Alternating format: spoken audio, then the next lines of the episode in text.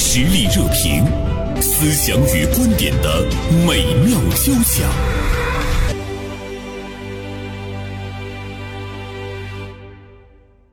今天呢，我们来说一说张雪峰啊，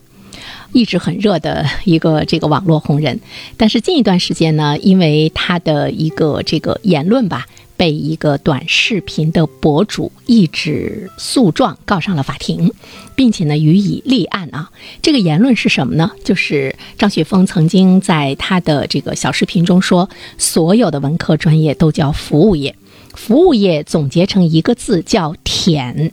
呃，这样的一个言论，目前呢被告上了法庭。呃，今天《大连晚报》名笔视线的执笔人孙广阳就此写了一篇评论性的文章，题目是“所有的文科专业都叫服务业吗？”同时呢，我还请来了我们的另外一位名笔宋晶做客我们的直播间，我们三个人呢一起来聊聊这件事儿。二位中午好，哎中午大家好好，我们三个是不是都是从事服务业的？按照 我看广阳有一有点懵，我啊们都是是我们都都是是服务服务业，对，啊对我觉得服务业它是它它是有一个那个广义的概念和狭义的概念的。嗯，啊，张雪峰说的这个，很多人理解都是那种那种狭义的概念，狭义的概念啊对对呃，哎，广阳，他现在如果予以立案，真正的来审视这件事情的话，最后他犯了一个什么罪呢？他他要承担什么样的法律责实任？际上从法律的这个追责来说，啊嗯他被诉的这个理由可能就是所谓的名名誉侵权，哦，呃，但是张雪峰就是。呃，聪明在哪里？他实际上是说的是一个大类的群体。嗯呃，正常的，如果法律要判名誉侵权的话嗯，它必须有特定的指向，对，呃，指向某个具体的人说的话。侵权得有赔偿，到底给谁赔偿？给所有的文科人对赔偿？呃关注这个事件的意义，可能不在于张雪峰会承担什么样的后果， 嗯嗯而是在于他的一些对行业群体啦、职场啦，呃，导向作用，包括学科了，他有一些观点吧。嗯，对，我看到这里说他的言行明显是涉及到侮辱罪，也比较恰当哈。宋晶，我你喜欢张雪峰吗？我喜欢， 非常非常明确的表示，嗯，我喜欢张雪峰。喜欢他的原因是什么？呃，我觉得他是某一个时代和某一个领域里边嗯的鲁迅，啊，这么高的评价， 说说原因。就是他用呃他的呃语言啊观点，为这个社会一些隐秘的东西切开了一道口子，流出鲜淋淋的血，让一些底层的人能够看到真相。你比如说他说的这个文科是服服务业哈，这个观点我我是接受的啊。 我们通常说第三产业就是社会服务业，嗯呃，我在第一次接触到社会服务业的这个这个专业化的名词的时候，嗯我是看了呃，大概是两千年前后吧，我看了一本儿啊、教科书哈，叫《社会主义市场经济概论》。那里边呢，开头引言的地方他就说了，比如说金融业，嗯比如说房地产业，我当时非常纳闷儿，我说房地产业难道不是制造业吗？在进一步学习一些理论知识的时候，我才发现，对，它确实就是服务业。其实我觉得张雪峰呢，他把这个服务业的概念在民众的理解中也是一个比较狭隘的，或者我们通俗的一个理解哈。这个我们先往后放一放。广阳，你喜欢张雪峰吗？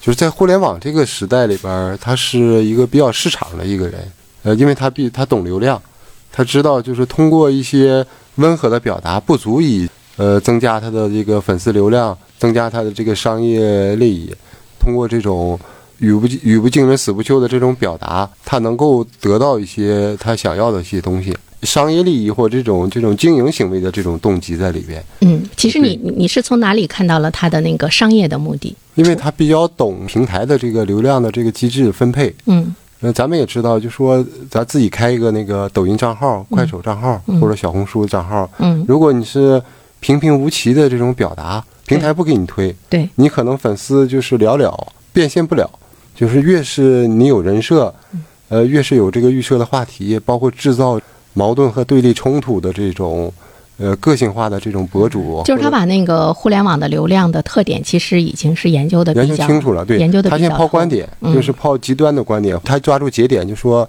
他每次抛话题都是有有讲究的。比如说六七月份高考的这个考试嗯的季节，呃，招录的季节，他本身他是一个呃考研的辅导老师，嗯在行业内小有名气，但是他另一重身份就是网络红人，它其实也是抓到了一个市场比较旺盛的那样的需求点，它不断的在这个表达引导的时候，呃，除了流量的那种利益的加持，其实我们也看到了事后它也有那个一对一的一种辅导，对，就说它到的这那一点个就是收费。也想来探讨一下，就张雪峰，他真的是为更多的中底层的人来服务，来揭开事实的真相呢，还是说他树立了一个他的人设之后，其实他背后也有一个他自己的那个利益的追求，所以他有的时候他不怕把大家给带偏，对他呢有更大的那个信任感。宋晶怎么看？呃，我觉得广阳刚才说到的，就是张雪峰是懂流量的哈，啊嗯这个确实是，嗯啊，包括咱们之前讨论的董宇辉，他们都是。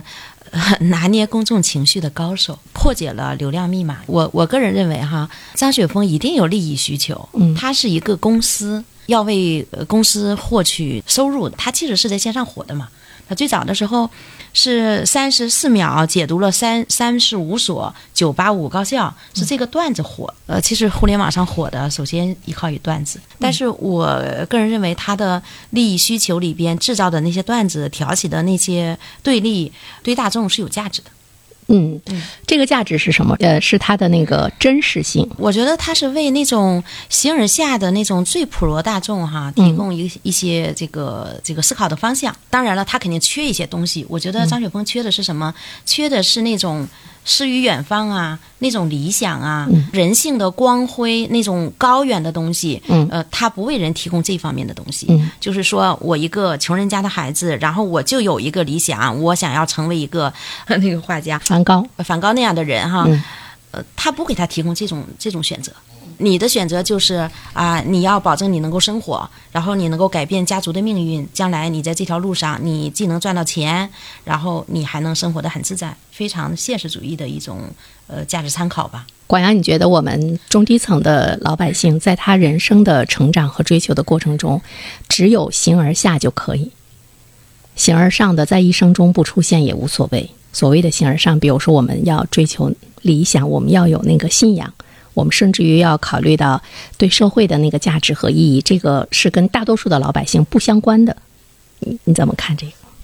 我觉得是可能这个就是社社会真实的这个面貌，包括张雪松提供给大家也都是就是所谓的这个干货，嗯，就是他会打碎你普通人的这种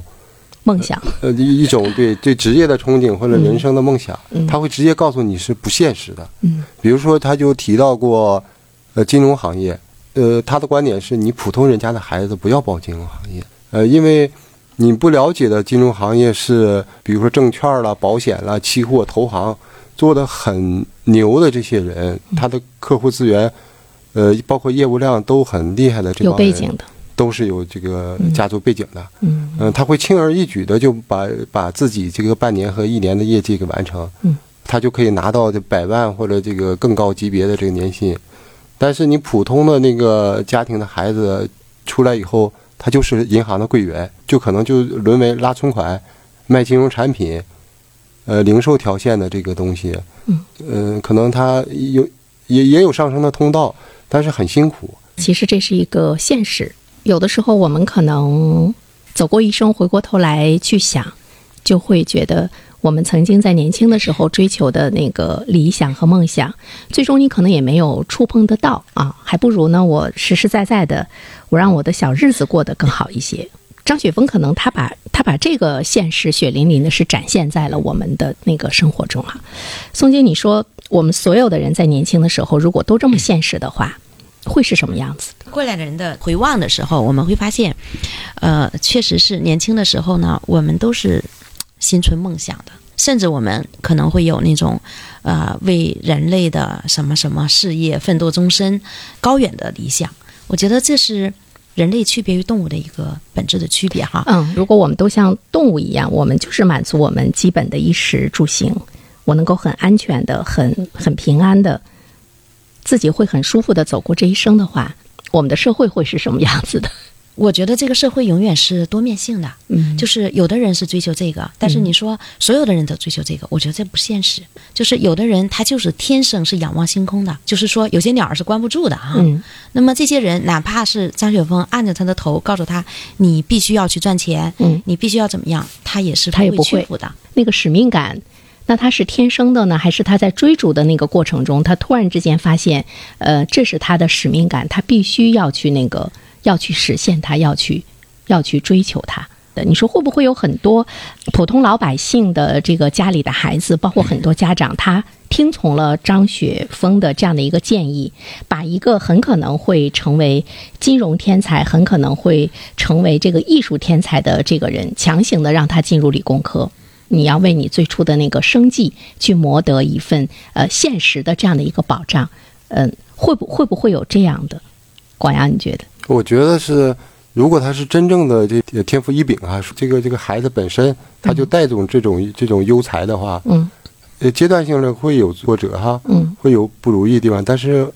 最终他会焕发出来的。但如果家长一开始就把一个有艺术天才的这样的一个他的这个孩子，他就完全听从了张雪峰的这样的一个想法之后，让他的孩子比如说去学学计算机很火的这样的一个专业，而孩子本身没有那种自主选择权的话，孩子他不会快乐，但是也不能否定他会在那个行业成为一个优秀的人。嗯，不是那么多青少年抑郁嘛，嗯比例是非常高的。嗯。其实我觉得可能有这一方面的原因吧。是不是因为我们的生活中有大多数的人，包括一些家长，其实他没有自己的判断力，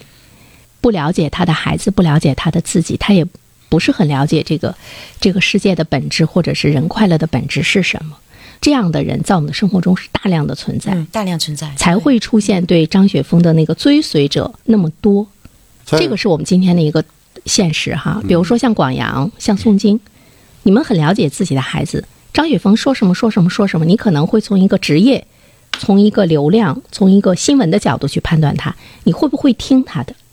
广阳，你觉得你会听吗？我觉得张雪峰他对的客户是就是那个大众群体。普通家庭的孩子，他呃面临着这个人生的节点哈，就高考或者研究生的时候，嗯他无从选择，或者家长的能力、那个、不能高瞻远瞩呃，这高瞻不了远瞩，可能日常也是家长也是疲于奔命哈对，呃，养家糊口就需要张雪峰这样的一个行业人士来给建议。这个社会构成就是绝大多数人都是螺丝钉，但是总有那些有一小批人，他是在驾驭这个这台机器往前走的人。有有些天赋异禀的这种呃优才的人，或者说有一定的家族的这种传承，或书香门第了世家，或者学科类的他会很坚定。啊，对，或者资本圈的，他他会走他的另一条路径，他不受这个张雪峰的干扰。从生下来到他的这个呃半成年或者成年，都已经达就但是我觉得就铺好路是了。对，也有在普通家庭中出生成长的孩子，他他也有那种天赋异禀，被现实所裹挟之后，家长没有看到孩子，他也没有那个权利去伸张。完了，再有张雪峰这样的人告诉你说，呃，就得去学理工，呃，就得去学什么什么样的专业，你才会有出路。那你觉得对于这个孩子来讲，他是幸运呢，还是灾难呢？宋晶，我觉得很难用幸运和灾难来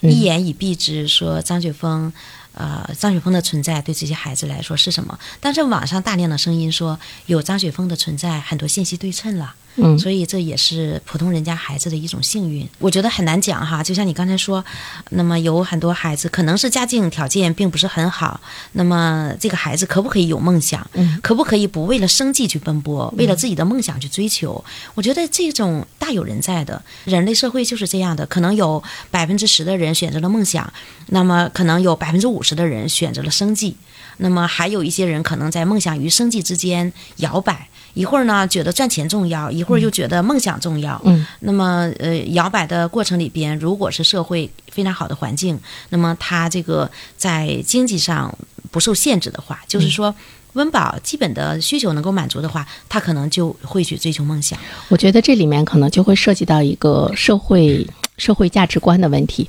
我倒不觉得说去追求自己理想的人，他嗯，不能够很好的去讨生活，不能够有有他很好的生计，就是我们有钱和没钱，或者是你最终变成一个什么样子，你不能由人生最初的阶段来那个决定。那天我遇到一个九零后的小孩儿，他就跟我讲，他说：“袁生姐，你们还好，那个时候大学毕业有分配等各个方面哈。”他说：“我们现在有的时候会靠父母。”我说一代人有一代人成长的特点。我说我们那一代人的话呢，父母可能跟我们相比会差一些，在经济方面，我们去自立的这个这个动力会更强一些哈。我说，但是对于你们来讲，我说你们的父母他有了一定的物质基础的时候，在你们今天成长的过程中，他是要为你们付出的，这也是一个时代的特点。他要去支撑着你们去完成一些事情。那在这个前期，父母的财富不为你们付出，为谁付出呢？哎，你这么说挺有道理的哈，就甘心了。我们到了这个年龄，我们还要那么多的钱干什么？你这个时候你，你不去帮助孩子去实现他的理想的话，你难道统一把它就是叫做啃老吗？以独特的观察视角，发现时代的蓬勃力量；以敏锐的内心感知，寻找我们的精神家园。实力热评，名笔与名嘴的实力碰撞。就回到呢广阳的这篇文章的题目，所有的文科专业都叫服务业嘛？呃，为什么那么多的文科专业的学生对张雪峰的这样的一句话无感？为什么只有一个短视频的博主要把他告上法庭？这说明了什么？他想博取流量，对，就是告他那个人也是有流量思维，他会聚焦到张雪峰普通的官司，他火不了。嗯但是呃，通过这个告张雪峰，他也火了。嗯嗯嗯。那有没有谁真的是他是一个文科生，他为了他的那个尊严感，他把这个张雪峰告上法庭呢？比如说，他说这个学文科的都是跪舔，我觉得张雪峰就说这个服务业是跪舔哈，嗯带有这种偏见和歧视性的这种嗯言论的出发点在在于，呃，绝大多数服务业都是乙方，你的顺着甲方来，嗯，处于劣势的啊，处于劣势的，嗯没对有，尊严哈，他就是聚焦在那个跪舔上，呃，聚焦在那那那个场景里边儿，你就纯的服务业，那肯定是嗯呃餐餐馆啦，嗯，呃这个酒店啦这种服务业，你肯定是全对客户来了，你就得对百分百啊，你不能跟客户争吵嗯，有投诉。服务业里边还有一些生产性服务业，呃，宋晶，你也会经常在网上写文章，也在探讨，哎，怎么样视频可以出圈？就今天的你来说，你你觉得你会去说一个，呃，这样公开的一个一结论吗？啊，你你还真是问到了哈，就是说服务业是我贵我的，在我在写公众号文章的时候呢，呃，我会看很多东西哈，嗯我会发现有一些账号呢流量很大，嗯呃，他的那个观点非常的偏激，嗯，呃，站队的意识非常的强，因为只有这样，呃，或者是说他的语言也特别的那个庸俗哈，嗯嗯那么呃是这样的一些东西，它可能会吸引更多的流量。对，但是我作为一个受过正规训练的传统媒体人，我会知道有一些言论，呃，是是要有点社会责任感的，嗯就不能这么去说啊。呃尽管它是有流量的，嗯但是我们会克制，嗯克制对流量的这种欲望，嗯，那么、呃会让自己或者是说，其实你在传统媒体中，你被养成了这个样子，就是你本身，我们也探讨过你本身的那个底线，还有对你的道德观和责任观，对嗯它不会让你特别的那个偏激，不对会让你特别的出 圈，我觉得呃，这个可能是对张雪峰的。我我也是希望张雪峰能够收敛哈，嗯，另外，你看广阳， 你我你喜写欢的归这喜篇欢，对你写的这篇文章，你说所有的文科专业都叫服务业吗？打了一个问号。如果你这篇文章的题目是“张雪峰难道不是在跪舔吗”，可能大家看的人会更多一些。抖音呐，这博主这个他们那个圈层也分，你要干到头部主播的话，实际上你就是王者。嗯呃，在你的直播间你可以号令天下，但是如果你是腰部以下的主播或者云云，就是主播里边也有芸芸芸芸众众生生，中的就嗯咱刚才说的就业，呃呃，就业也有这个普罗大众和对精英的区别。嗯啊，你在呃那个流量不行的那些小主播或者粉末级的哈，嗯就主播的话，不值一提的话，他可能就就挺卑微的。呃所以呢，你看，嗯、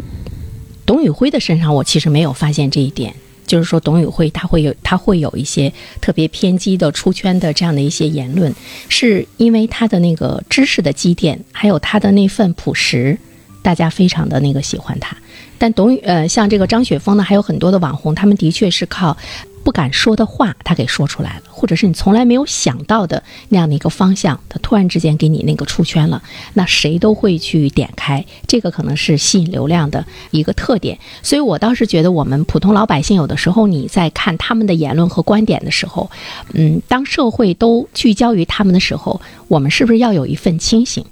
我觉得每个人在什么时候都应该保持清醒。张雪峰他真的完全就是在为你想吗？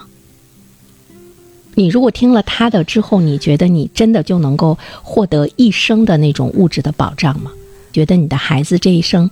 就实现了他的人生目标或者是他的快乐吗？我觉得这个是不是需要我们普通老百姓去想？我们想没想？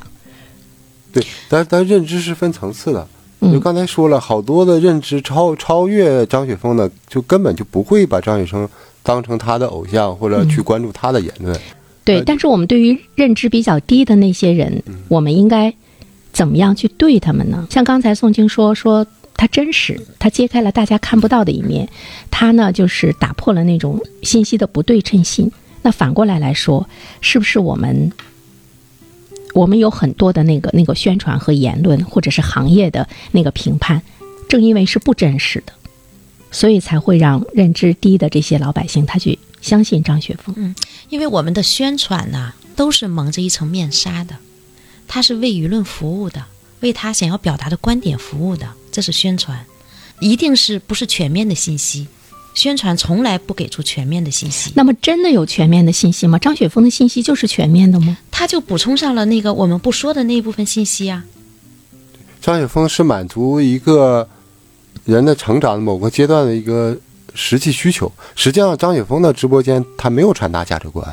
张雪峰是在说事实。嗯，嗯，一般说整一个人来说，他是几个构成，就是他的认知哈，有事实，呃，有观点，有立场，嗯，最高层次它叫信仰，嗯。但是张雪峰好在哪儿？就是张雪峰为啥言论比较极端，但是他没塌房呢？因为他他也很聪明，他就就着事实来。你就说文科哪文理之争，文科不好就业，理科好就业，呃，新闻专业要要要要崩溃崩溃哈。嗯他说的这些观点，他就就的事实，但是他里边没有价值观。他如果价值观有偏失的话，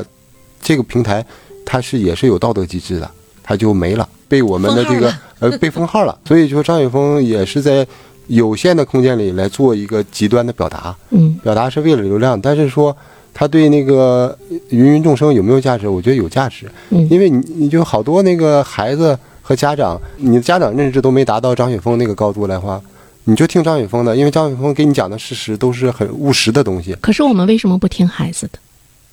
孩子宋晶，他不认知有限呐、孩子有的时候去坚持他的东西的时候，是不是就是他内心特别喜欢的东西？因为孩子没有那种世俗，他没有那种功利，但是孩子。他知道他自己喜欢什么。他有的时候跟家长去对抗的时候，当然我们抛除那种行迹稍微要要恶劣一些的孩子，我们就嗯大多数正常的孩子来讲，呃，我觉得孩子内心里边一定有一个，就是他特别有激情的那么一部分，嗯就是我就对这件事情有激情。嗯那么，但是呢，我觉得孩子他认知上有偏差。你比如说哈，我举例子，就是拿我自己的孩子来说哈，嗯他小的时候最愿意做的事情就是打游戏。他没上学的时候就开始打游戏，然后每一个游戏他必须得做到他周围的小朋友里面他是打的最高级的那个。如果是说我任由他打游戏的话，那可能就废掉了，会上瘾的呀。嗯那么后来呢，我就引导他，我说你喜欢打游戏不要紧，就是你能不能制作一个游戏，设计一个游戏给别人去打。嗯后来他就在上初中的时候，好像他就自己编程序哈、去做一个游戏，一个很简单的游戏。然后呢，稍微多一点的人打就崩溃了，他就知道他这个设计是有缺陷的。你的孩子喜欢打游戏，你在研究他为什么喜欢，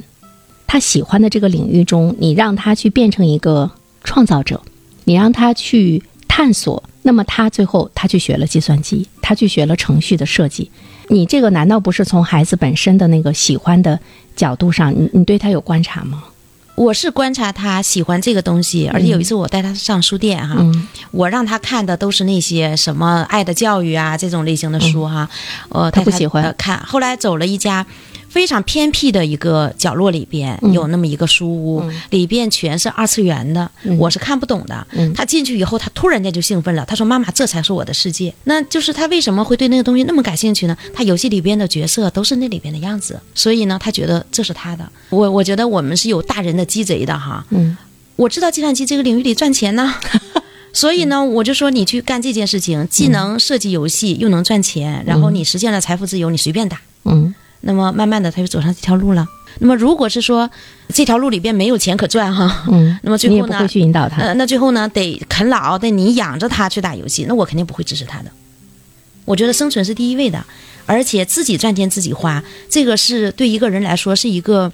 是一个必须的，而且是他精神世界能够站立起来的一个基础。嗯，如果是说我有人供着我，有人供养我去干这样一件事情，比如嗯说有一些搞艺术的人，那我没有收入，但有人供养我，但是这个过程里边，除非是内心特别强大的人，否则的话，他精神世界会坍塌的。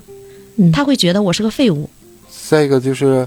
对孩子来说，不能无限期的去培养他的这个兴趣，等他兴趣成长。嗯你看中国的教育机制也也也是这样的，十二年的这个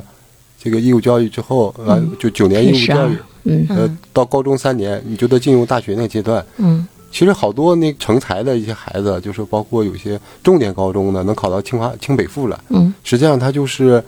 呃，学习也好，玩儿也不耽误，就是综合才艺也好。但是你要是有些孩子的话，他有一些苗头性的，有些或者说不切实际的一些小小的这种爱好兴趣嗯，不能无限期的培养，因为这个时间是不等的人的，教育也是分阶段的。嗯他不是这个料儿，嗯你再培养的话，你可能就蹉跎了正常那个同龄人成长的那个进阶的那个那个时间段了。我在现实的生活中来等不及嗯遇遇到两件事儿，倒是蛮值得我思考的哈。一件事情就是我儿子上高中的时候，他们班的一个男孩子，呃，学习特别优秀，高考的时候考了将近六百六十分。他在高中呢，他选的那个科目是物理、化学、政治，嗯，呃，应该是理吧，偏理、对吧？这个孩子他最后呢，他上了武汉大学，你们知道他报的专业是什么吗？他报的专业是哲学，老师都非常的吃惊，就觉得你报了一个哲学，因为他喜欢。看他每次考政治的时候，呃，政治满分是一百嘛，他都是那个九十多分。现在高中那个政治里面，它分好多，有哲学的，有那个政治经济学的，还有什么什么的。最后他选择的是哲学，在很多人看来都会觉得好可惜，因为他要选择计算机的话，他可以上武汉大学的计算机，他甚至于可以上更好的那个大学的计算机啊。我倒是挺佩服他父母的，他父母就是完全允许了孩子的这样的一个一个发展的方向。而且从他高中的学习成绩来说的话呢，他的物理、化学、数学的成绩的确是不如他政治、语文和英语的成绩。他似乎知道我在大学中，我如果去适应世俗的那种标准，我去学计算机或者是我去学什么什么的话，他可能会觉得力不从心，那甚他至的决定是家长给他做的，还是他最后？他自己。然后家长是遵从了他的对决定。还有一个呢，就是我的同事，他的孩子当年考大学的时候呢，是将近六百五十分，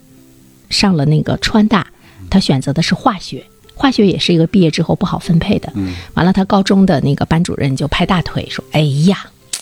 这可毁了，怎么选这么一个专业？”他的孩子超级喜欢化学，是在大学里面特别痴迷的去学习，他就是特别沉溺于其中。我觉得第二个孩子他可能就是在专业领域，他肯定是有这种有天赋有天赋，有天赋，对，他会通过自己努力去完嗯成。对，但是如果如果他的妈妈听了张雪峰的话，要求他必须得去学一个什么为了未来的就业会更好的话，个人成长的蹉跎和整个社会的这种前进的步伐，它是微不足道的，也都是有人生不同的际遇嘛。嗯，千千千万万个孩子和家庭，但是整个社会它有一定的筛选 机制。那宋晶，你觉得对这个里面，呃，是家长正确还是孩子正确？是家长更伟大、嗯还是我就觉得每一个人的人生啊，他是长出来的，就是他长的这个过程里边有他自身就是就是原本那个东西，就基因的东西，还有环境的因素，就是这个环境会会不断的变化，然后这个环境的变化可能也会促使他内心产生一些动摇、摇摆哈、嗯嗯呃，我觉得很难说谁正确。呃，我我是学理工科的，但是我特别喜欢写作。那么我就选择了做记者。嗯但是我最初做记者的那些年，虽然有我兴奋的地方，但是也有我为难的地方。我在一个文科生的堆里边，我会发现我读的书少，我嗯对历史知识啊、文学啊这方面我没有这方面的训练和积累，嗯那么我会苦恼。那时候我就见到我一个同学，他是学理工科的，他喜欢写诗。就是我为什么选嗯你择上理大工学的科时候呢发现自己喜欢写作，我其实上大学以后，呃，我还是很喜欢物理的哈。嗯，但是我就觉得文科好还好玩，我觉得嗯诗词歌赋啊，它会让我感觉到就是人生有亮色。呃说我遇到我那个同学，他在理工科里边，他跟我讲，他说，如果你用你的兴趣去做了工作，你会发现越来越痛苦。嗯，哎，当时我觉得这句话特别敲击我的心，就是说我有兴趣，但是我做了这个工作，我每天都感觉很苦恼。你觉得这个苦恼更多的是外在的那种因素，还是说你在做这件事情的时候，比如一篇稿子你写不下去了，你觉得你才华没有了，你你不能沉浸在其中了，你是是这个苦恼吗？还是说更多的一些外在的一些东西的苦恼？呃我是觉得这个是所有的工作都会经历的苦恼。如果嗯你有一个兴趣是在工作之外，那么你在工作上的苦恼，比如说我做会计，我嗯苦恼了，我可以去读诗啊，我可以去看电影啊，呃，去写作呀，然后缓解我这个苦恼。嗯但是我就在写作当中，我没办法在这篇文章里边的苦恼用另另外一篇文章去治愈。我可能就需要去跑步、去打球，去换一个另外一种形式。但你当时选择文科的时候，你想到过说他挣钱比你在原来的单位更多吗？啊，在那个时候，我觉得 做媒体肯定比我做理工科要更赚钱。现在不一样了 哈。这个问题是一个关于人生的尽头的问题哈，所以我们到底是应该选择我们内心的呼声的那个兴趣，还是我们应该更多的面对那个现实？但是我总是觉得，嗯，仰望星空那是我们的理想，我们可能一生都触碰不到，但是有的时候它是一束光。会让你在大海的航行中，至少你可以沿着那个光去前行，是不是也是一种乐趣呢？冠阳说吧，可以仰望星空，对，但但人生没有统一模板。